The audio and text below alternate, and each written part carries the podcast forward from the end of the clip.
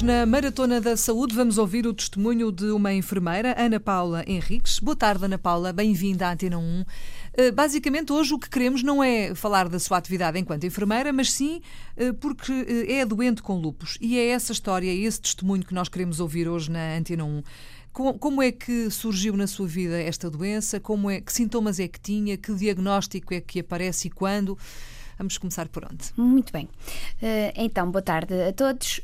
O diagnóstico efetivo da, da minha doença foi uh, feito em 2000 apesar de um ano e meio antes, mais ou menos, eu apresentasse alguns sintomas inespecíficos, designadamente eh, astenia, um mal-estar geral, perda de apetite, dores musculares, uma febrícula, uma queda de cabelo mais acentuado que o normal. Uh, mas, mas sempre... não sabia o que era, não fazia não, ideia, não é? Não fazia ideia do que isto era, mas ia sentindo estas coisas, não é? E as pessoas também que, que, que me rodeavam também percebiam isto mas sempre foi associado ao stress. Toda a gente dizia, como eu trabalhava em dois locais de trabalho, que era porque trabalhava muito, que estava claro. muito cansada. Há sempre uma desculpa. Exatamente. Uh, não foi um diagnóstico fácil e rápido, devo dizer, uma vez que os sintomas iniciais, estes sintomas são comuns a várias doenças, Ora, como é, é, é óbvio. Problema, não é? Uhum. Exatamente. Contudo, os sintomas foram se agravando. Uh, começaram a haver alterações analíticas, comecei a ter inflamação das articulações, comecei a ter muitas aftas na boca uh, e uh, apareceu-me uma mancha avermelhada em forma de borboleta na face. Ui, isso que... aí já é, Exatamente. já é uma bandeira, não é? é da, da doença. Mesmo. Ajudou a confirmar definitivamente o diagnóstico e a perceber-se que eu tinha mesmo um lúpus eritematoso sistémico. Eh, que atingia vários órgãos. Eh, após eh, este diagnóstico, eu tive vários internamentos. Numa fase inicial, até acertar a terapêutica, eu tive manifestações severas da doença, nomeadamente pleurites, que são infecções da membrana que envolve o pulmão, pericardites, que são infecções que envolvem o coração, manifestações renais e manifestações analíticas muito severas, nomeadamente anemias, uh, mas que fui superando. E uh, com o acerto da terapêutica, nomeadamente com os corticoides, com os antipalúdicos, imunossupressores, anti-inflamatórios, a, doença foi, foi ficando mais ou menos controlada, embora eu tenha agudizações e tenha alguns surtos, mas que são controlados com aumentos de terapêutica pontuais. Uhum. E o que é que mudou na sua vida com esta doença? Uh, o rótulo de ter uma doença crónica, uh, quando se é jovem, que era o meu caso, eu tinha 23 anos, não é fácil numa fase inicial e assusta.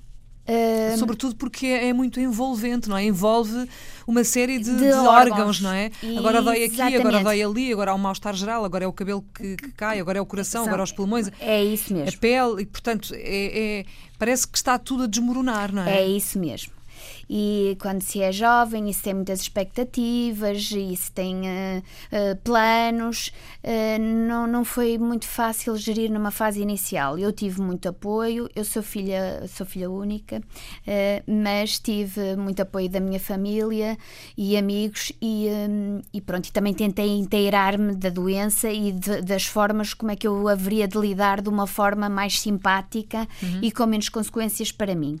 Mas as incapacidades físicas físicas e psicológicas, não é? De acordo com o grau de evolução da doença e as limitações e o nível de dependência, também varia um, de acordo com as agudizações. Como é óbvio, há fases em que eu nem sequer me lembro que tenho lupus. Claro. Há outras fases que são mais terríveis, que tenho dificuldade em me levantar, que tenho duas articulares uh, fortes. fortes mesmo, hum. uh, mal-estar geral. E isso é imprevisível, não é? Pode é. acontecer a qualquer altura. É isso mesmo. Nunca sabe o que é que, o que, é que espera, é o que é que pode acontecer. É isso é? mesmo. Eu nunca marco férias com muita antecedência, por hum. isso mesmo porque uhum. posso a qualquer momento ficar impossibilitada de claro. poder viajar. E se isso acontecer, não há nenhuma medicação ali tipo SOS que ajude? Ah, e eu tenho essa vantagem relativamente a outras pessoas. É que eu muitas vezes subo a minha terapêutica, contacto com o meu médico e consigo gerir,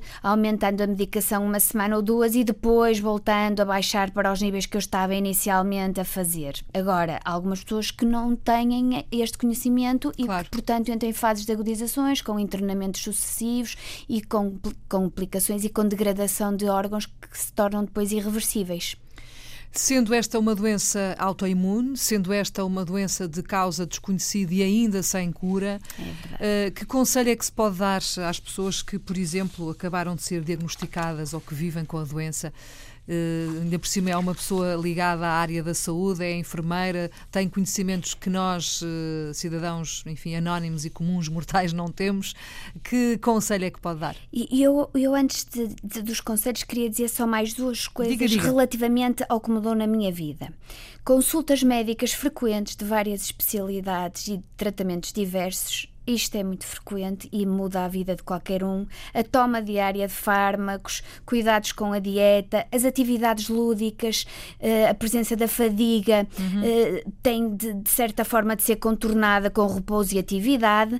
A fadiga não tem sido para mim impeditivo, mas é de facto limitativo eh, tenho que dizer isto. Por outro lado, a exposição solar é um inimigo do lúpus e, portanto, implica que as pessoas usem um protetor solar com índice de proteção alto, 50 ou mais. Mas pode apanhar sol, pode ir à praia, por é exemplo? Sim. E eu posso ir à praia, como é óbvio. Não devo, convém. Eu devo escolher é o início da manhã ou o final do dia, certo? Uhum. Mas com protetor solar forte. Sempre, claro. Toda a gente deve usar protetor solar, certo? Uhum. Agora, os doentes com lupus devem usar um protetor solar alto, 50 ou mais usar sempre uma, uma t-shirt ou uma blusa de linho e o uso de chapéu.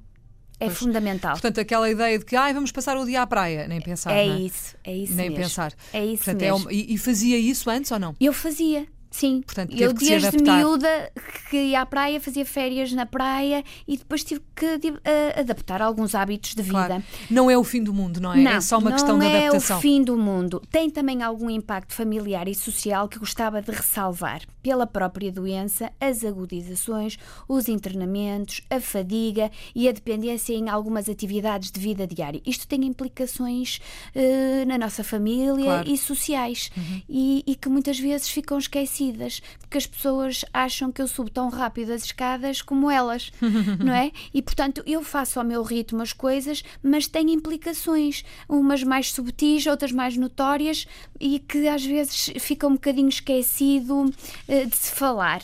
Relativamente à questão que me coloca, o conselho que eu daria a alguém que acabe de ter um diagnóstico de lupus não é o fim do mundo.